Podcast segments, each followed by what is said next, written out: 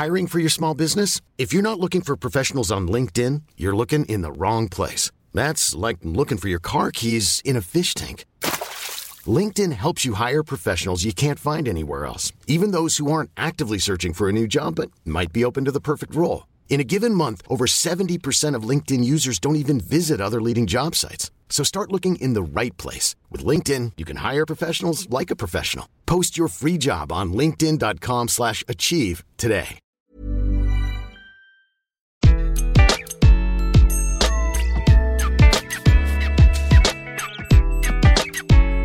Bonjour, je suis Gaël Châtelain-Berry, bienvenue sur Happy Work, le podcast qui va vous envoyer de bonnes ondes pour aller travailler. Cette semaine, j'ai décidé de répondre à une question. Peut-on tout dire en entreprise? Mais alors, vraiment, tout ce qui nous passe par la tête, les choses pour lesquelles nous sommes contents, celles pour lesquelles ça ne va pas, est-ce qu'on peut s'exprimer ou alors est-ce qu'il faut devenir un petit peu schizophrène et savoir garder pour soi un certain nombre de choses histoire de pas flinguer sa carrière? En fait, c'est une grande question que celle-là. Faut-il apprendre à se taire pour être un bon collaborateur ou une bonne collaboratrice? Si j'en ai assez que mon boss arrive en retard à toutes les réunions, ou qu'il m'écrive des mails à toute heure du jour et de la nuit, si mon collègue de travail, qui parle un peu fort toute la journée, m'empêche de me concentrer, ou que mon proche collaborateur fait une pause toutes les dix minutes, puis-je le dire? Je sais, dans les exemples que je viens de vous donner, certains semblent plus simples que d'autres. Nous avons toujours plus de facilité à parler à l'un des membres de son équipe un supérieur hiérarchique. Eh oui, la peur du boss. Et pourtant, ce dernier est un être humain comme un autre. Mais souvent, nous avons peur d'être mal jugés, de passer pour un râleur ou une râleuse. Il y a des choses que l'on pense ne pas pouvoir dire et que l'on ne dit pas, et celles que l'on devrait dire et que l'on n'ose pas dire. D'un côté, des règles que l'on s'impose selon un fonctionnement que l'on a soi-même créé, un système de valeurs. Par exemple, mon boss est nul, mon collaborateur n'est pas bon et de l'autre, l'ensemble des habitudes et des peurs qui font que, bien souvent, nous préférons nous taire plutôt que de prendre le risque de blesser quelqu'un ou d'être mal vu. Eh bien, en fait, nous pouvons tout dire, absolument tout. Mieux, nous devons tout dire. La loi du silence qui règne en entreprise parfois est profondément anxiogène, mais surtout, elle est source de dysfonctionnements qui disparaîtraient facilement si la parole était libérée. Facile à dire, me direz-vous. Ouais, oui, je vous l'accorde. Mais je vais vous prouver avec les deux catégories que je vais évoquer maintenant. La première catégorie, ce sont les choses que l'on pense ne pas pouvoir dire et que l'on ne dit pas. Souvent, le plus difficile est de parler à sa propre hiérarchie, pour demander une augmentation par exemple, ou pour lui faire remarquer que son attitude ne vous convient pas. Le principe est simple et fonctionne dans tous les cas, à moins d'avoir un manager pervers narcissique, ce qui peut arriver, et dans ces cas-là, c'est toujours ce que je dis, un manager pervers narcissique, c'est pas une formation qu'il faut qu'il fasse, c'est aller voir un psy car c'est une pathologie. Bref, revenons à notre sujet. La première étape, c'est de solliciter un tête-à-tête avec votre manager. La deuxième étape, c'est d'exposer clairement ce que vous avez à dire sans y mettre aucune émotion personnelle. Il est fondamental d'être factuel, de donner des exemples concrets et surtout d'expliquer en quoi cela a un impact sur votre travail et votre efficacité. Il s'agit de rester uniquement sur le terrain professionnel de votre point de vue autant que du sien. Il faut qu'ils comprennent que ce que vous dites, c'est dans le sens de l'intérêt de l'équipe et de la performance de l'équipe. La troisième étape, expliquer ce que l'équipe et l'entreprise auraient de bon à tirer d'une évolution de la situation. Et enfin, apporter des solutions. Le yaka faucon ne fonctionne jamais. J'ai toujours appliqué une technique simple avec ma hiérarchie lorsque je voulais qu'un problème soit réglé toujours venir avec deux solutions parmi lesquelles mon boss devrait choisir.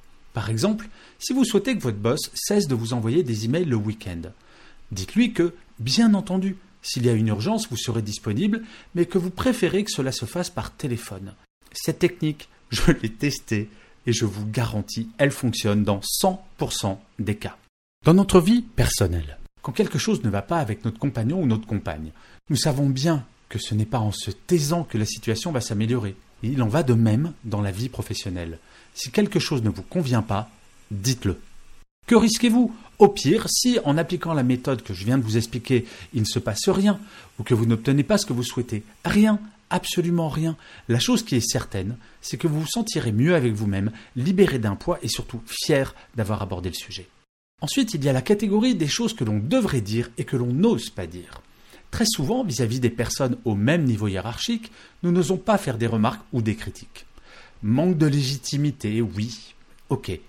Mais parfois, ce qui est plus grave, c'est un manque de courage ou d'attention. La pire chose qu'il m'ait été donné de faire, c'est de devoir dire à un collègue qu'il serait bien qu'il se mette à utiliser du déodorant. Je crois qu'à partir d'un certain nombre d'années d'expérience, ça nous est à tous et à toutes arrivé. Son odeur dérangeait tout le monde, mais personne n'osait le dire, et surtout pas son propre boss.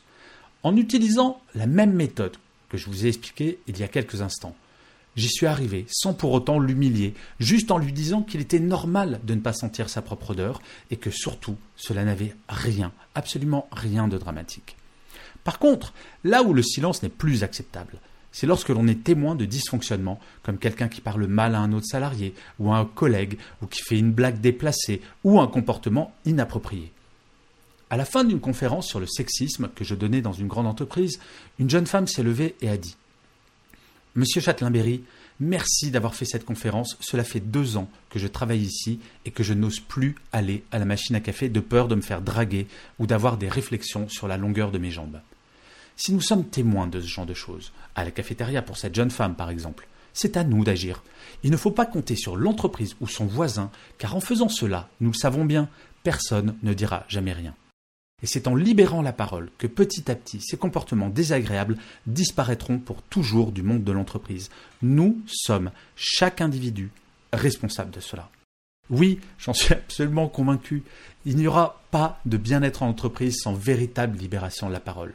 Pour s'en convaincre, il suffit de voir comment nous fonctionnons dans notre vie personnelle avec nos proches. Quand quelque chose ne va pas, nous le disons, et bien souvent, le problème disparaît dans l'instant ou dans les minutes qui suivent. Est-ce que nous sommes vraiment devenus schizophrènes entre nos vies personnelles et nos vies professionnelles? Eh bien malheureusement, il semblerait que oui, mais ce n'est pas une fatalité, bien heureusement. D'ailleurs, si changer le comportement humain est complexe, il existe des solutions numériques pour libérer la parole. Et j'en parle très souvent de ces deux solutions que j'adore. Il y a d'un côté Zest ou Supermood, qui sont des solutions numériques qui vont permettre aux salariés de libérer la parole de façon anonyme, parfois ou pas anonyme, cela dépend que l'entreprise décide, mais qui permettent en tout cas de ne rien glisser sous le tapis. Et je finirai cet épisode de Happy Work comme d'habitude par une citation. Cette semaine, j'ai choisi une phrase de Hannah Arendt qui disait Les mots justes trouvés au bon moment sont de l'action. Je vous remercie mille fois d'avoir écouté cet épisode de Happy Work. Je vous dis rendez-vous au prochain épisode et d'ici là, prenez soin de vous.